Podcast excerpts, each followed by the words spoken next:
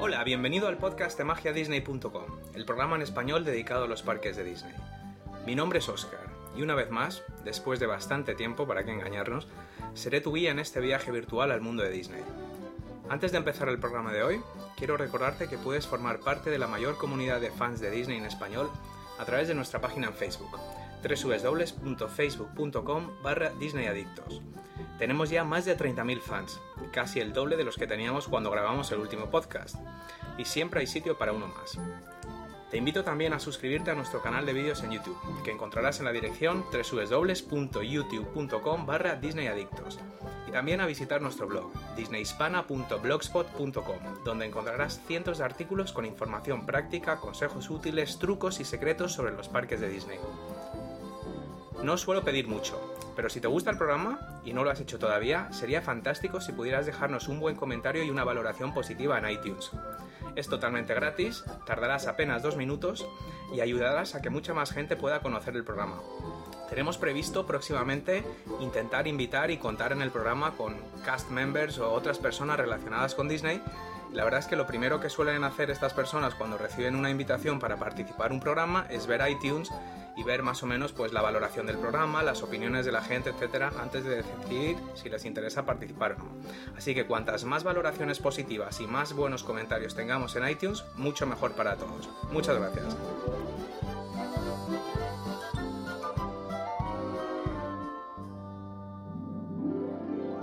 Lamentablemente, una vez más tengo que empezar el programa disculpándome por haber dejado pasar tanto tiempo desde nuestro último programa. Como siempre, estoy trabajando en varios proyectos al mismo tiempo, quizás demasiados, entre ellos algo muy ambicioso relacionado con Disney que espero poder anunciaros oficialmente antes de que acabe el año. No soy especialmente supersticioso, pero el episodio de hoy es el número 13, así que ya sabéis, si ocurren cosas raras durante el programa, aviso de antemano que no es mi culpa. En el programa de hoy hablaré sobre los pros y los contras de alquilar un vehículo privado en Walt Disney World. Bastantes personas me han preguntado si es recomendable o incluso necesario, y creo que es un tema que merece la pena analizar en más profundidad. Un aviso, yo soy de España, y aquí el vehículo privado lo llamamos coche. Sé que tenemos muchos oyentes de México y de otras partes del mundo que lo llaman carro, pero como a mí se me hace un poco raro eso, lo dejamos en coche si no te importa. Aclarada esta pequeña cuestión lingüística, relájate y ponte cómodo, porque el show de magia Disney está a punto de comenzar.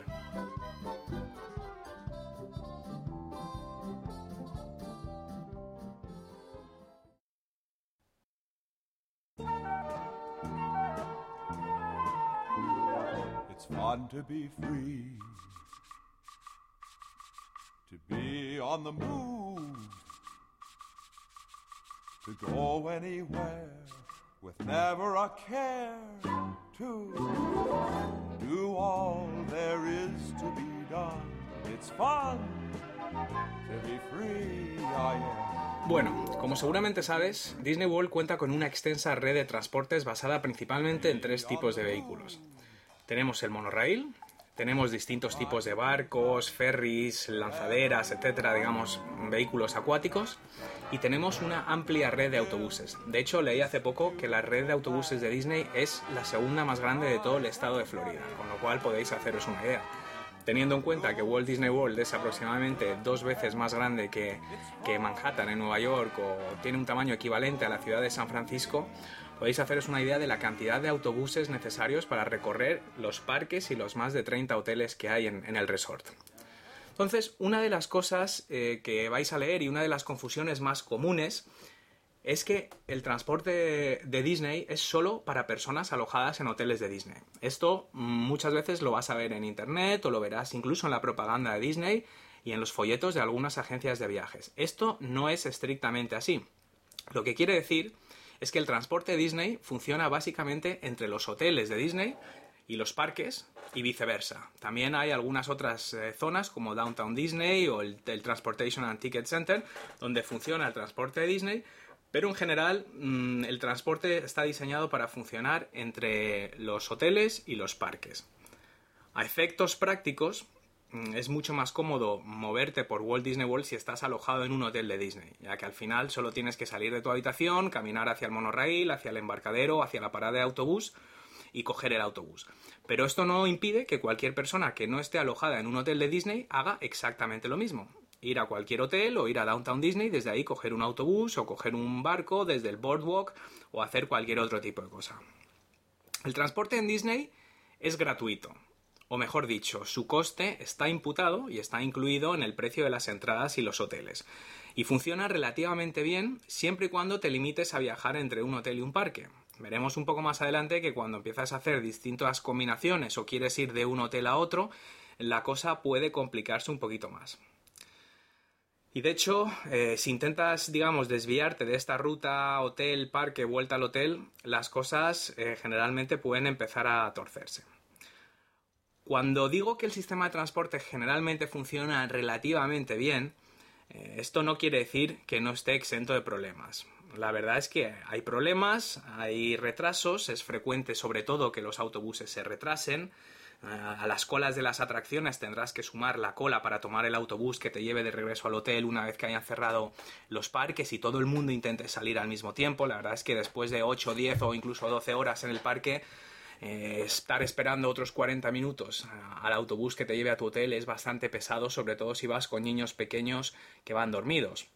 Eh, recuerdo también que los strollers, las sillitas de bebés que se alquilan en los parques, no pueden sacarse del parque, con lo cual, como se te hayan quedado dormidos los niños en el stroller y luego tengas que coger el autobús, tienes que devolver el stroller, coger el niño en brazos, llevar eh, las bolsas de todas las cosas que hayas comprado, con lo cual ahí también es un tiempo bastante considerable que tendrás que, sumar. Además, de vez en cuando se avería algún monorail. No son averías tan serias como una que, dejó un monorail parado durante varias horas en medio de una de las pistas y tuvo que bajar los pasajeros por una escalera de incendios con un camión de bomberos, pero sí que de vez en cuando hay pequeños retrasos, lo cual al final provoca eh, aglomeraciones de gente, los monorraíles pasan llenos, tienes que dejar pasar a varios antes de poder subir, con lo cual eso tampoco está exento de problemas.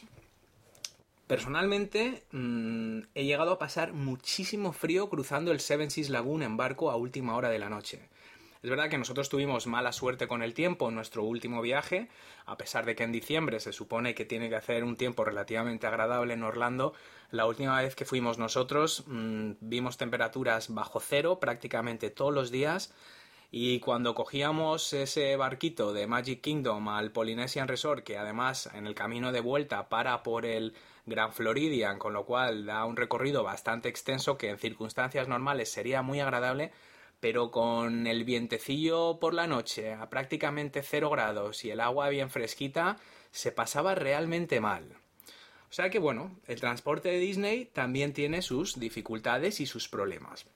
Entonces, bueno, la conclusión de esto es que es innegable que disponer de un vehículo privado o un coche de alquiler básicamente te ofrecerá más independencia tanto para moverte por Walt Disney World como para visitar otras atracciones cercanas como SeaWorld, Universal, Islands of Adventure, ir de compras a los outlets de la zona de Orlando, de Kissimmee o visitar el Centro Espacial Kennedy. Sin embargo, el alquiler de coche también conlleva ciertos inconvenientes que debes tener en cuenta antes de tomar la decisión y que vamos a explicar, o por lo menos buena parte de ellos, en este programa. Entonces, bueno, esto es un poco la, introducción del debate en cuestión, de si merece la pena o no alquilar coche para tu viaje a Walt Disney World. Es algo que a lo mejor mucha gente ni siquiera se plantea porque se sabe que hay una red de transporte gratuito y realmente la gente no, no le ve la ventaja, sobre todo si vas a ir cuatro o cinco días. Pero si vas a ir un poquito más tiempo y a lo mejor no es tu primera visita y quieres hacer otro tipo de cosas, pues desde luego es un, debate que merece la pena mm, considerar. Así que bueno, ya sin más preámbulo, vamos a entrar de lleno en estas ventajas e inconvenientes. Vamos a empezar con las ventajas, ¿no? Las primeras ventajas, las principales ventajas de alquilar un coche para, Disney. En primer lugar, y probablemente lo más importante, eh, sobre todo para las personas que buscan un cierto grado de, de, flexibilidad, es que con un coche privado no tienes que depender de los horarios de Disney World y podrás viajar a donde quieras y cuando quieras. Mm, no tendrás que estar pendiente del horario, del horario de cierre de los parques. Esto es bastante estresante. Yo no sé por qué. eh, yo personalmente, pues al final, si te quedas muy tarde en un parque, sobre todo en un parque que el único transporte es vía autobús, por ejemplo, mm, empiezas a pensar a ver si me quedo aquí entretenido en las tiendas, eh, ya es la hora de cierre, pero claro, el parque no se vacía hasta varias horas después de cierre y es un gran momento para aprovechar, ir de compras, visitar las tiendas que hay bastante menos gente, incluso pues hasta una hora después del cierre no te van a echar de las tiendas. Pero claro, la pregunta y ese estrés que está ahí es decir, bueno, a ver si cuando salgo ya todo contento con mis compras, mm, van a ver, van a dejar de pasar los autobuses, tengo que buscar un taxi, cómo voy a regresar a mi hotel. Esto es un cierto estrés. Entonces, bueno, si tú tienes tu, tu coche privado en el parking, puedes salir tranquilamente, no tienes que preocuparte tanto del horario de cierre de los parques y puedes viajar básicamente a cualquier parque cuando quieras. Relacionado con esto, ten en cuenta mm, que si tienes una reserva para desayunar en algún parque eh, o en algún hotel, mm, si tienes un coche privado no tendrás que salir de tu habitación 90 minutos antes para llegar a tiempo. Entonces, mm, claro, cuando hablamos de determinadas comidas con personajes, por ejemplo, eh, la comida o el desayuno, sobre todo en el Castillo de la Cenicienta en Magic Kingdom, o si quieres ir a Ohana, al Polynesian, al- al desayuno con personajes que hay ahí, o al 1900 Park Fair en, el Gran Floridian, que también tiene un desayuno con personajes. Normalmente mm, recomendamos siempre ir a los desayunos pronto, antes de que abran los parques. Claro, mm, los autobuses de Disney empiezan a funcionar antes de que empiecen los parques, pero tampoco mucho tiempo antes. Eh, no pasan con tanta frecuencia, con lo cual si tienes una reserva para desayunar en Magic Kingdom a las ocho y media de la mañana y estás en Port Orleans, mm, vas a tener que coger eh, bastantes transportes y vas a tener que salir con muchísimo tiempo de antelación. Vas a llegar totalmente groggy al desayuno. Otra ventaja es que si bien el transporte de Disney entre los hoteles y los parques suele funcionar razonablemente bien, especialmente en temporada baja, que hay menos gente, también los autobuses pasan con menos frecuencia, pero bueno, en definitiva hay menos saturación del sistema de transportes, los desplazamientos entre distintos hoteles es bastante más complicado. No hay rutas que te lleven de un hotel a otro. A veces sí, los autobuses, pues por ejemplo, eh, comparten una misma ruta.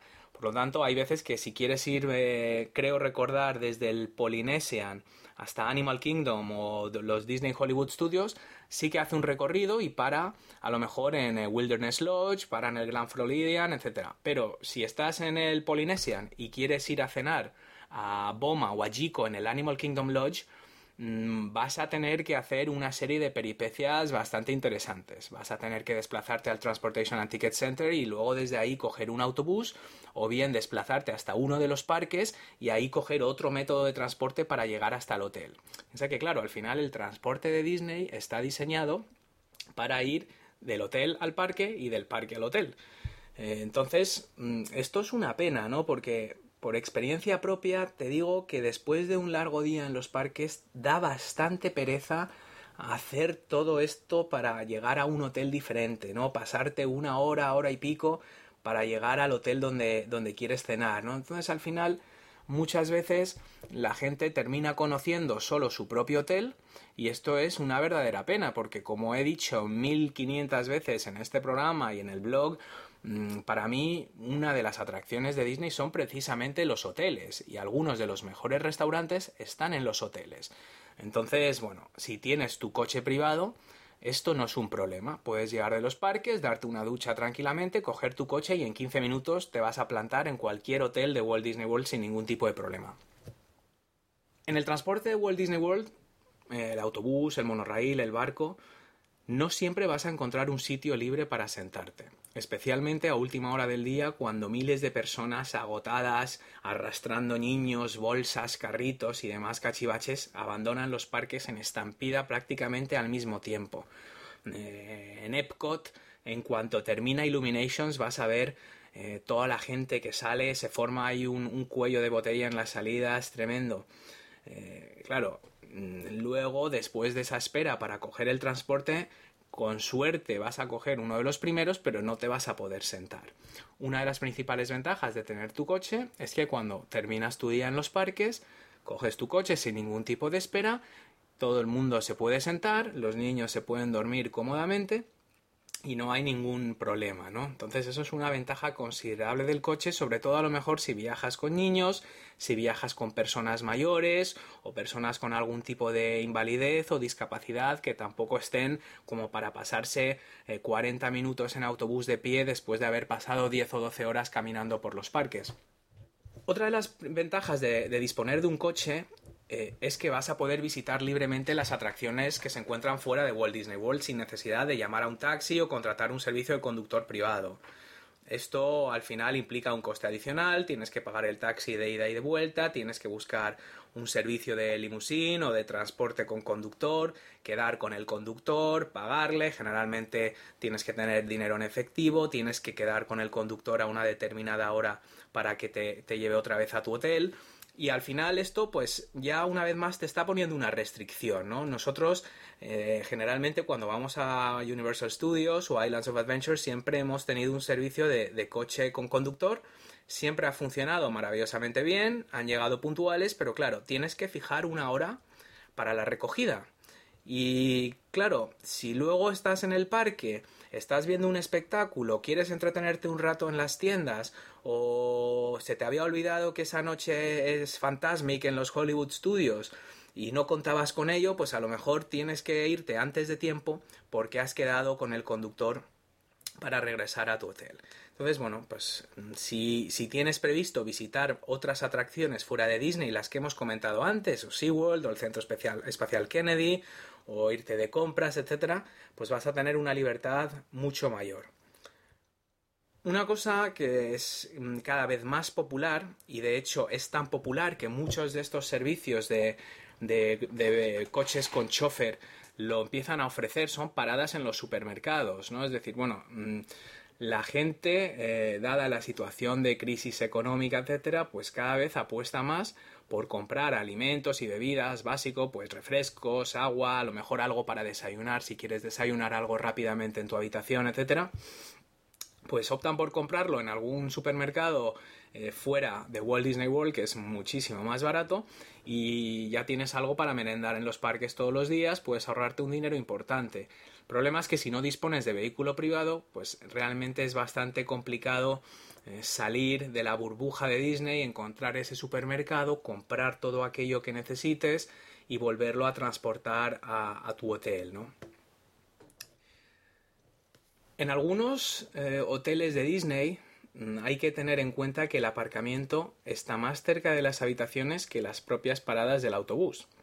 Las paradas del autobús suelen estar junto al edificio principal, eh, donde se encuentra la recepción del hotel, suele haber algún restaurante, las tiendas, etc. Pero muchos de estos resorts eh, ocupan una extensión de terreno bastante amplia, ¿no? Muchos son eh, bungalows o son distintos edificios que están repartidos en una extensión bastante, bastante considerable, ¿no?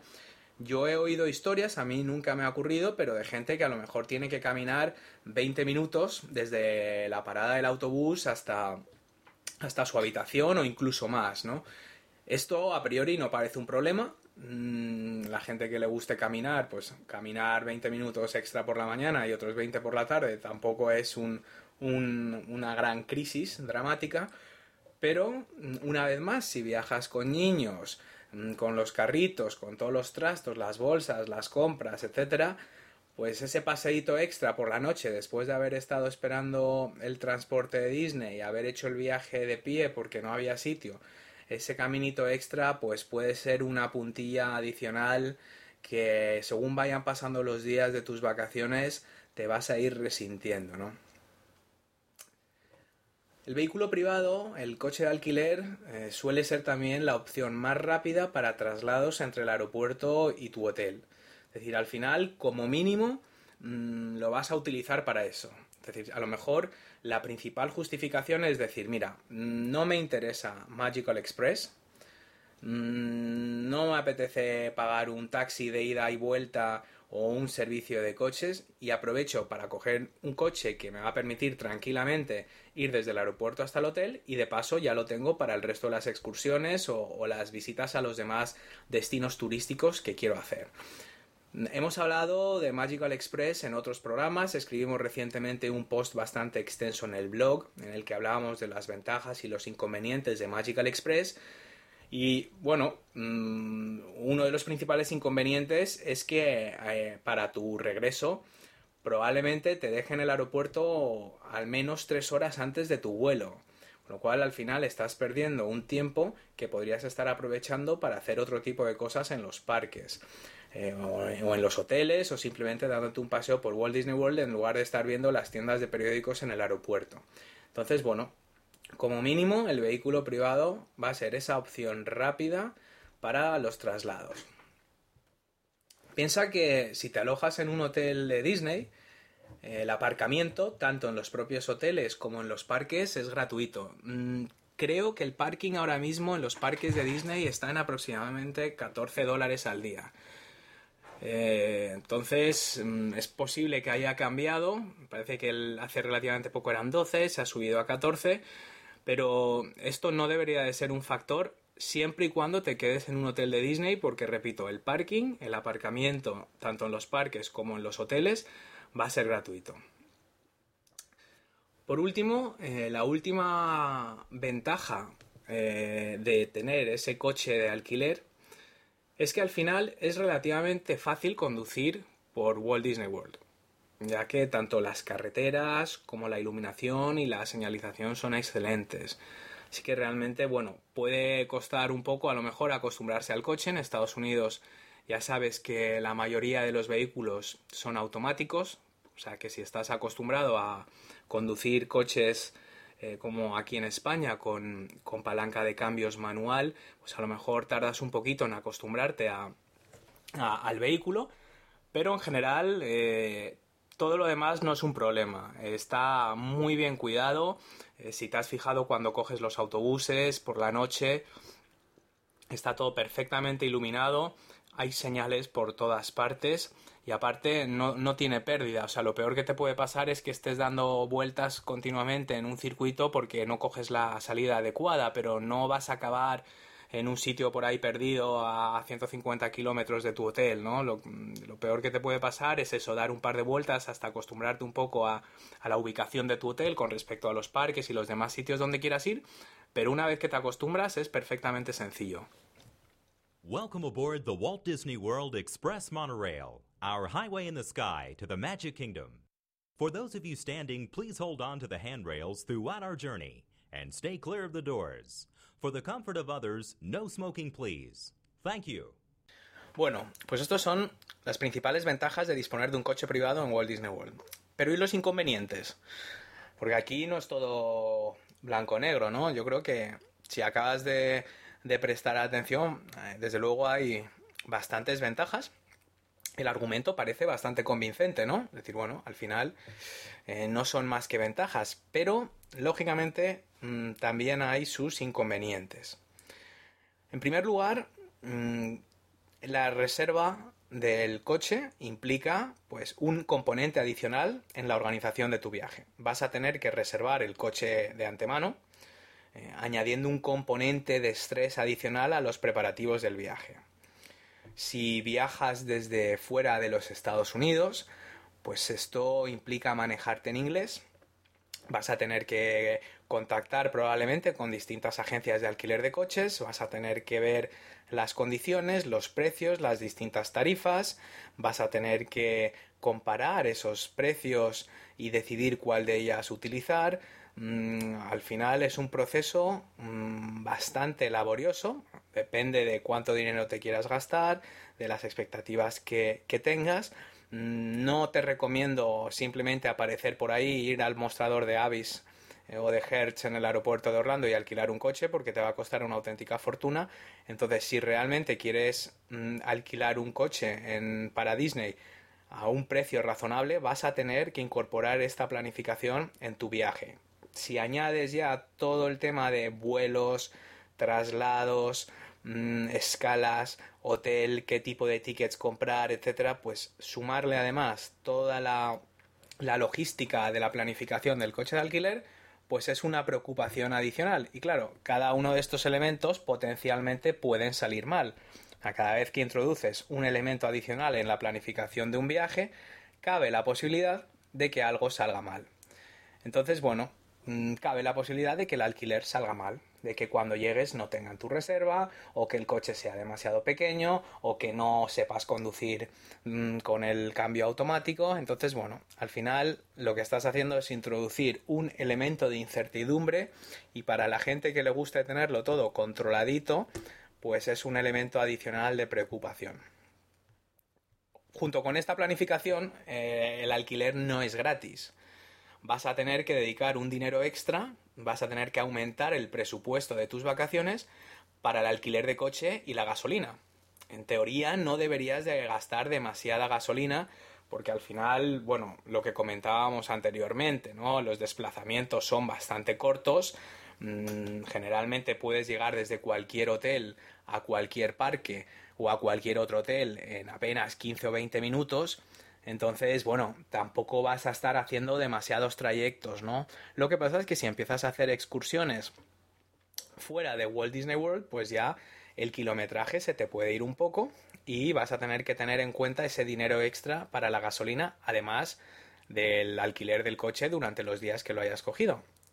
Mm, relacionado con el tema este del dinero, Recuerda que parte del precio que has pagado ya por tus vacaciones, incluyendo los tickets de entrada a los parques, que no son precisamente baratos, como todos sabéis, eh, y también lo que es la estancia en los hoteles, parte de ese precio mm, va para cubrir el coste de operar la red de transportes de Disney que hemos descrito al, al principio del podcast.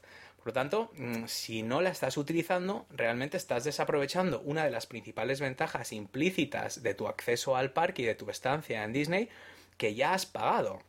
Es decir, parte de esos dólares, de esos valiosos dólares que estás pagando para tu pase Magic Your Way y para tu estancia en el Pop Century, parte de ese dinero es para mm, financiar esta red de transporte, que lógicamente no es gratis. Por lo tanto, es como si estuvieras pagando dos veces por el transporte, ¿no? Al final tienes que evaluar si crees que este coste extra te va a merecer la pena o no. Y también dependerá un poco de la personalidad que tengas, de con quién viajes, de si es tu primera vez o no, y un poco del tipo de vacaciones que, que tienes pensado hacer. Si vas a estar centrado en Disney o quieres distribuir tus vacaciones y pasar más días visitando otras atracciones de Orlando.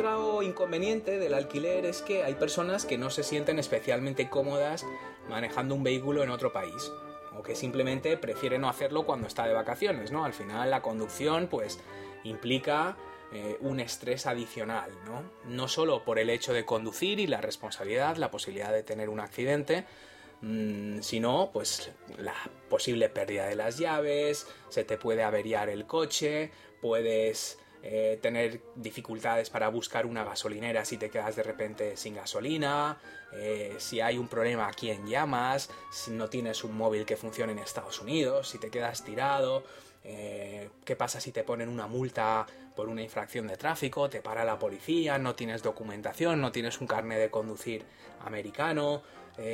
todo esto supone un estrés adicional, aparte de lo que ya hemos comentado del propio hecho de, conducir con un coche con cambio automático.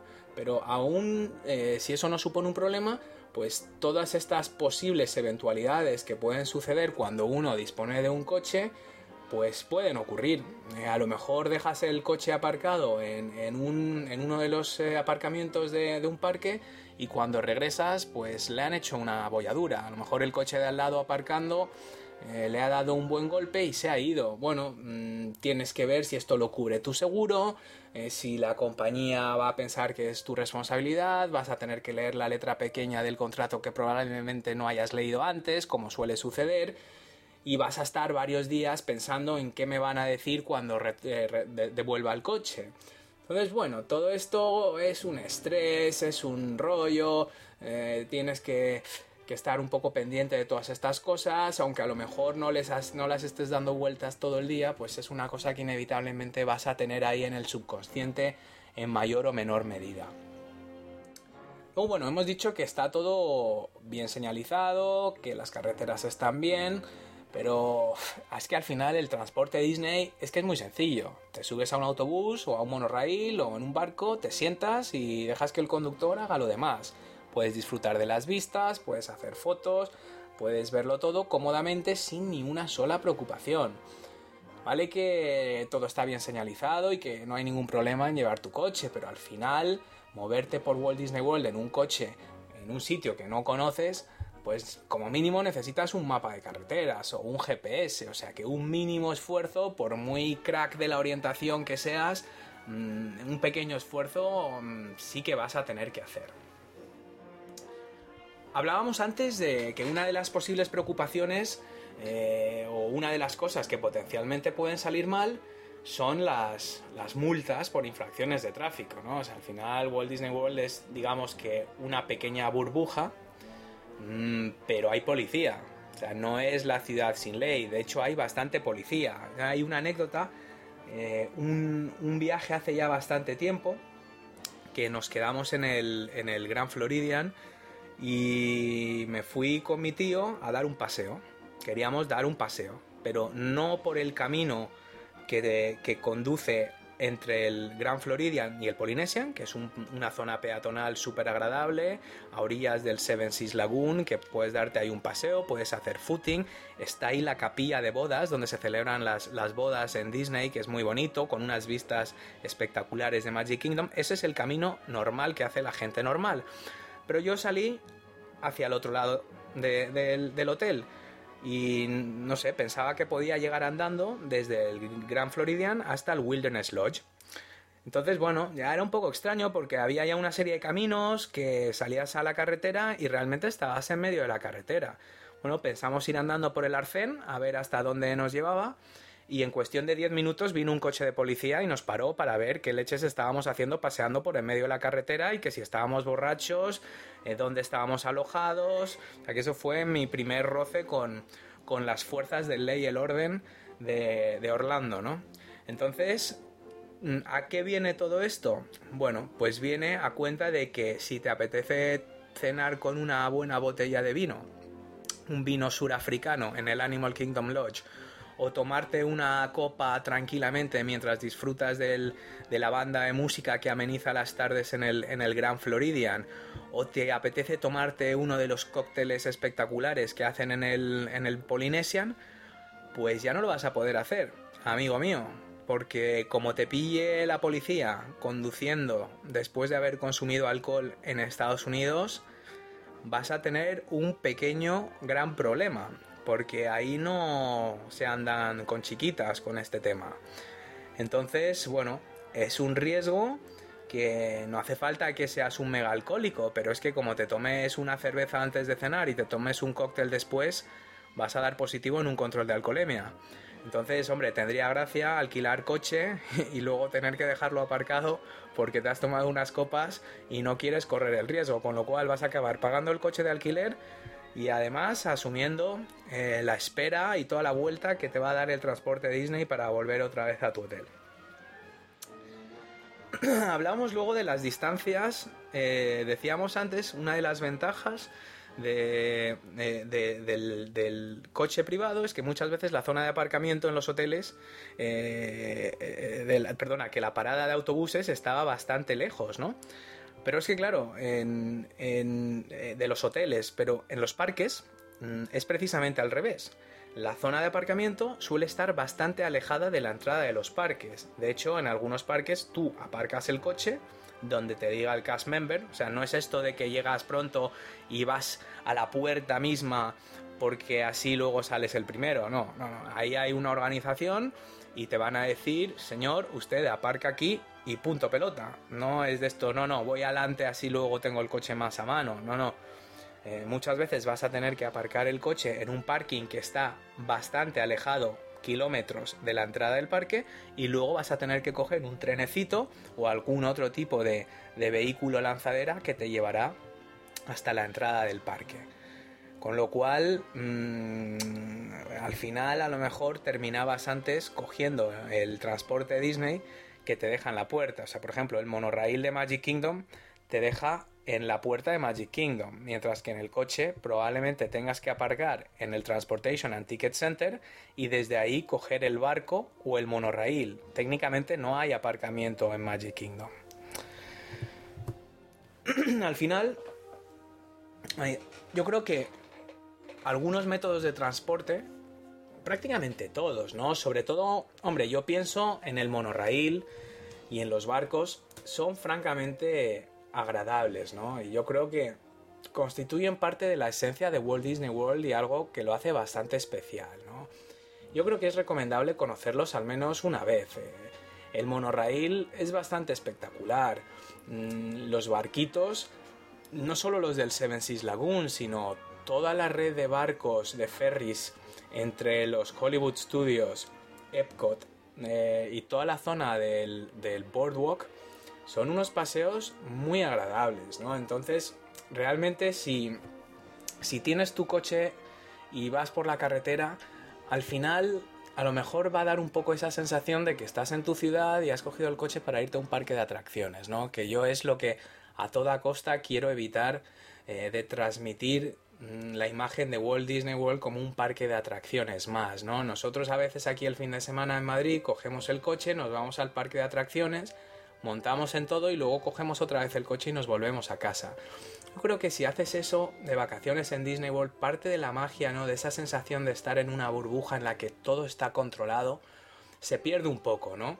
Sales de tu coche, ya vas pitando el claxon, uno se te cruza, eh, empiezas a insultarle al de al lado, bueno, esto depende, no quiere decir que yo lo haga, pero bueno, de vez en cuando si vas a ir ahí un poco estresado, entonces ya te da un poco esa sensación de que en el fondo estás haciendo una excursión al parque de atracciones de turno, ¿no? Porque hablamos del monorail y de los barcos, que a mí me parece lo más, lo más especial, pero también el autobús, ¿no? Yo tengo recuerdos fantásticos de, de esos primeros días, pues ese primer día que vas a los Hollywood Studios o, Animal Kingdom, ¿no? Que nosotros siempre hemos ido en, en autobús. Es verdad que a, los Hollywood Studios puedes ir caminando desde la zona de Boardwalk o puedes ir en barco también desde la zona del Boardwalk, ¿no? Pero nosotros mm, siempre hemos ido en autobús. Entonces ese primer día mm, es verdad que luego a medida que se van alargando las vacaciones ya el tema del autobús pues te va haciendo menos gracia, ya te vas acostumbrando.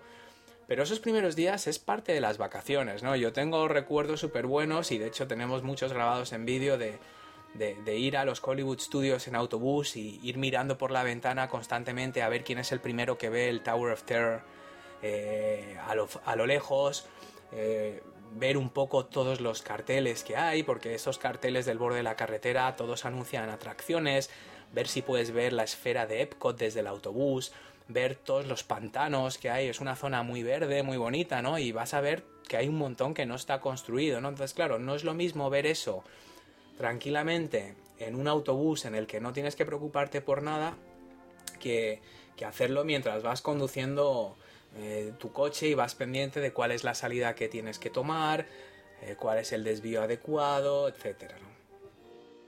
Bueno, mm, hemos comentado el tema del coste del parking, hemos dicho que no hay coste si te alojas en un hotel de Disney, pero ten en cuenta que si tienes tu coche de alquiler y te alojas en un hotel fuera de Walt Disney World, tienes que abonar esos 14 dólares de parking cada vez que visites alguno de los parques. Lo cual, si te quedas en un hotel eh, fuera de Disney, pues vas a tener que contar con ese coste extra también de parking. Y yo creo que estos son los, los principales inconvenientes, ¿no? Como puedes ver, el alquiler de un vehículo privado conlleva tanto ventajas como inconvenientes y al final yo creo que cada uno tiene que sopesar los pros y los contras y tomar una decisión en función de sus preferencias, ¿no? Cuando, cuando escuches este podcast mm, estará colgado en Facebook y me gustaría conocer tu opinión. Me gustaría saber si has alquilado coche alguna vez, eh, al final cuál es tu valoración, si ha sido positiva o negativa, si estás de acuerdo con las ventajas, los inconvenientes, si te gustaría añadir algo. Yo creo que para mí lo más importante y, yo creo que lo más enriquecedor de esta comunidad que tenemos de Disney Adictos es no solo que yo hable, sino mm, contar con, vuestros comentarios, con vuestras experiencias y así es como realmente estamos construyendo yo creo que una de las comunidades más espectaculares de Internet relacionada con todo este tema, ¿no? Entonces, mm, déjanos tu comentario a ver qué opinas, ¿no? En resumen, mi resumen y mi opinión personal es que aunque a veces tendrás que armarte de paciencia con el servicio de transportes de Disney, y como os he comentado, yo he llegado a estar 40 minutos esperando un autobús, tanto para ir como para volver. No hay nada más mm, horrible que estar esperando después de 12 horas agotado y ver que pasan los autobuses pero ninguno va a tu hotel. Entonces dices que eh, cojo el primero que pase y ya me apaño, pero el primero que pasa te lleva a Downtown Disney y luego en Downtown Disney estás otra vez esperando el autobús para tu hotel. Lo que os he contado de pasar frío en un barco, el monorail que se estropea, especialmente durante temporada alta. Pero en general, quitando todas estas posibles calamidades, el sistema de transporte Disney funciona muy bien. Si uno tiene en cuenta eh, la cantidad de pasajeros que transportan cada año, el número de incidencias que hay es una fracción muy, muy, muy, muy pequeña, ¿no?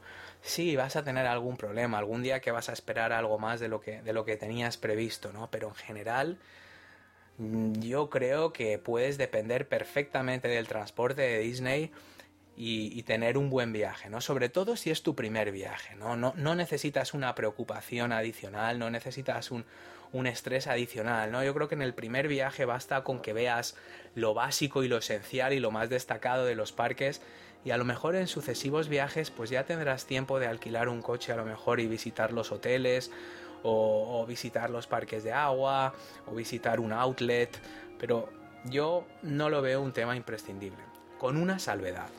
Si te alojas fuera de Disney, para mí es absolutamente imprescindible tener el coche. Eh, aunque, como hemos comentado al principio del todo del podcast, puedes usar perfectamente el transporte de Disney para moverte entre los parques, aunque no estés alojado en uno de sus hoteles, primero tienes que llegar hasta ahí. Entonces, mm, sí, puedes coger un monorail desde el Ticket and Transportation Center hasta Magic Kingdom, o puedes coger un barco desde el Boardwalk o desde Downtown Disney eh, hasta, hasta los Hollywood Studios, aunque no estés alojado en un hotel de Disney, pero primero tienes que llegar hasta ahí. A pesar de que muchos hoteles fuera de Walt Disney eh, indican en su propaganda, en su página web, que disponen de un servicio privado y continuado de autobuses desde los parques y desde el hotel a los parques y luego de vuelta, eh, lo llaman los shuttles, ¿no? Shuttle service, eh, a lo mejor te dicen que salen cada 15 minutos, desde las 8 de la mañana hasta las 12 de la noche. Generalmente la realidad es muy, muy, muy diferente.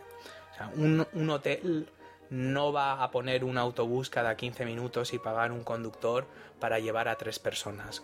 Con lo cual mm, probablemente te va a tocar esperar bastante eh, y, luego hay que ver esos autobuses donde paran, hay que ver dónde te recogen y desde luego si te quedas en un hotel fuera de Disney, para mí es imprescindible el coche privado.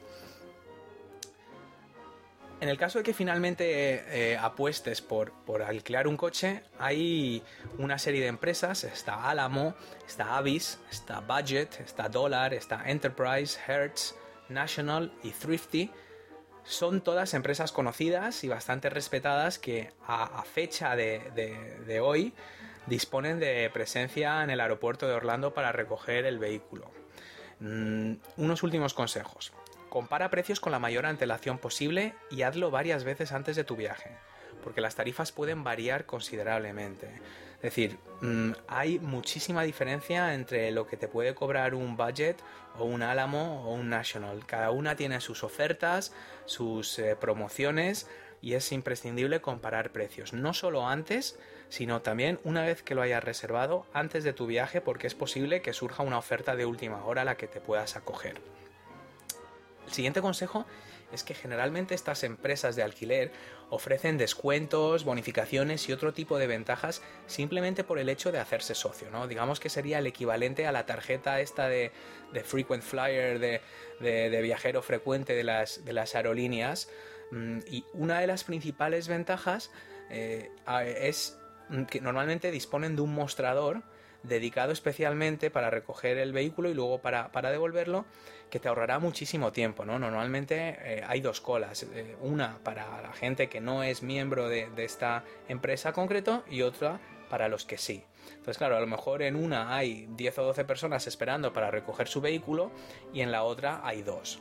Lo mejor de todo es que normalmente eh, puedes obtener tu, tu, número de socio, una tarjeta provisional, que la imprimes mm, a través de internet gratuitamente. Tendrás que dar una serie de datos y te van a dar un número provisional y cuando hagas tu reserva, introduciendo ese número, pues ellos ya sabrán que eres eh, que perteneces a su, a su club de socios. Y esto te va a ahorrar mucho tiempo y probablemente te dé algún descuento adicional o alguna otra ventaja. ¿no?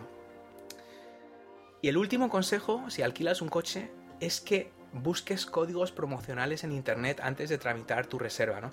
Muchas de estas empresas distribuyen cupones, códigos de descuento virtuales a través de webs de viajes, operadores turísticos, agencias de viajes, etcétera, que puedes aprovechar para reducir el coste de tu reserva notablemente.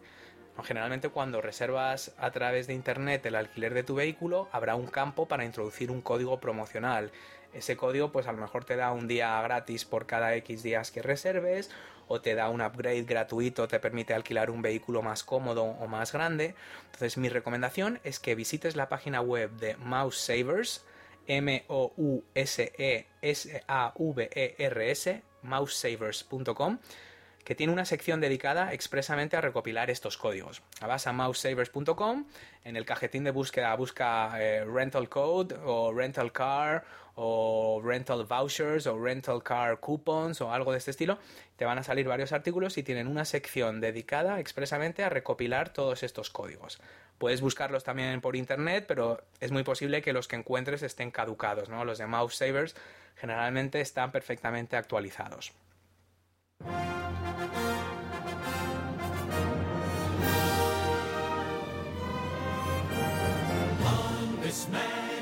Pues bueno, aquí concluye nuestro decimotercer episodio del podcast de magiadisney.com. Esperamos que os haya gustado y que la información os resulte útil y como mínimo que os abra la duda eh, de si merece la pena o no alquilar coche, que a lo mejor bueno, puede ser un paso interesante para tu próximo viaje a Walt Disney World. No olvides que puedes contactar con nosotros en Facebook a través de la dirección www.facebook.com barra disneyadictos en el foro magiadisney.com o directamente escribiendo un correo electrónico a info.magiadisney.com. Y no te olvides de los reviews de iTunes que te he pedido al principio. Como dijo Walt Disney, y con esta frase nos despedimos hasta el próximo programa, y espero que no pase tanto tiempo eh, para el siguiente, todos nuestros sueños pueden convertirse en realidad si tenemos el coraje de perseguirlos.